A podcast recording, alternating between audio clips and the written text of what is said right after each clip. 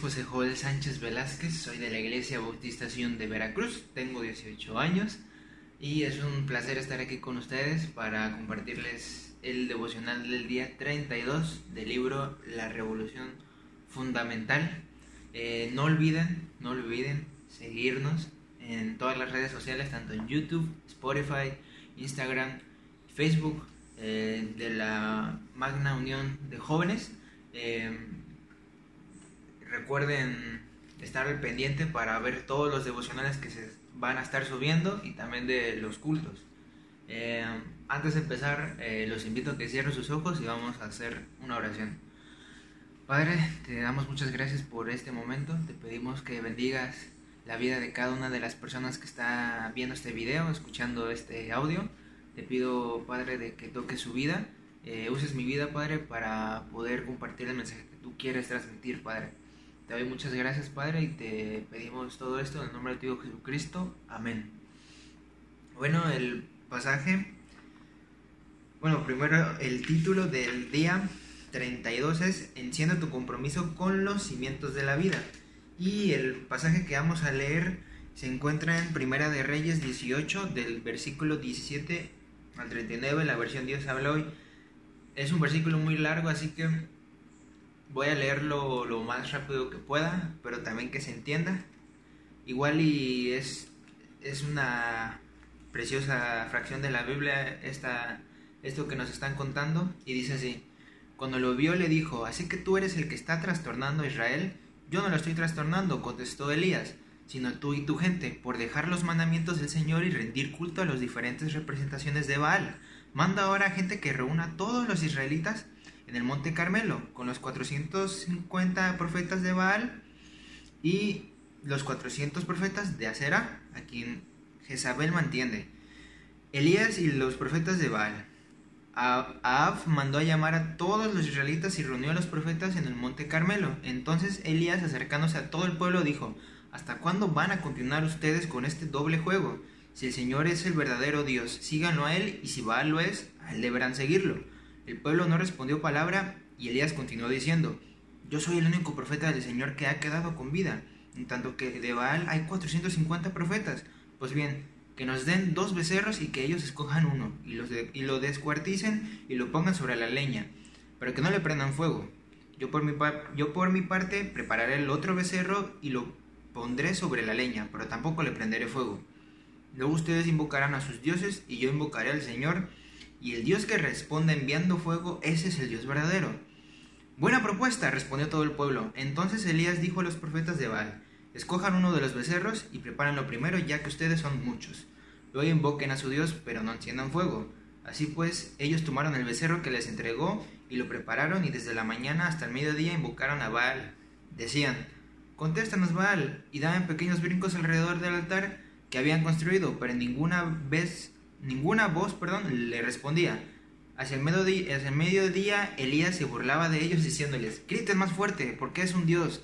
A lo mejor está ocupado o está haciendo sus necesidades, o ha salido de viaje. Tal vez está dormido y haya que despertarle. Ellos seguían gritando y cortándose con cuchillos y lancetas, como tenían por costumbre, hasta quedar bañados en sangre. Pero pasó el mediodía y aunque ellos continuaron gritando y saltando como locos hasta la hora de ofrecer el sacrificio, no hubo ninguna respuesta. Nadie contestó ni escuchó. Entonces Elías dijo a toda la gente, acérquense a mí. Toda la gente se acercó a él y él se puso a reparar el altar del Señor que estaba derrumbado. Tomó doce piedras conforme al número de las tribus de los hijos de Jacob, eh, a quien el Señor dijo que se llamaría Israel, y construyó en ellas un altar al Señor. Hizo luego una zanja alrededor del altar donde cabrían unos 20 litros de grano y tras acomodar la leña descuartizó el becerro y lo puso sobre ella. Luego dijo, llenen cuatro cántaros de agua y vacíenlo sobre el holocausto y la leña. Luego mandó que lo hicieran por segunda y tercera vez, y así lo hicieron ellos. El agua corría alrededor del altar y también llenó la zanja. A la hora de ofrecer el holocausto, el profeta Elías se acercó y exclamó, Señor, Dios de Abraham, Isaac Israel, haz que hoy sepa que tú eres el Dios de Israel y que yo soy tu siervo y que hago todo esto porque me lo has mandado. Respóndeme, Señor, respóndeme, para que esta gente sepa que tú eres Dios y que los invites a volverse de nuevo a ti. En aquel momento el fuego del Señor cayó y quemó el holocausto, la leña y hasta las piedras y el polvo. Consumió el agua que había en la zanja. Al ver esto toda la gente se inclinó hasta tocar el suelo con la frente y dijo, el Señor es Dios, el Señor es Dios. Amén. Primera de Reyes 18, versículos 17 al 39. Eh, como podemos ver en el pasaje, en el contexto, pareciese que como en la actualidad sería el show del siglo, ¿no? Eh, si lo pasamos al contexto de la pandemia, básicamente lo estarían pasando en la televisión, en Facebook, en YouTube, en Twitch, en todos lados estaría esta noticia y en vivo, ¿no?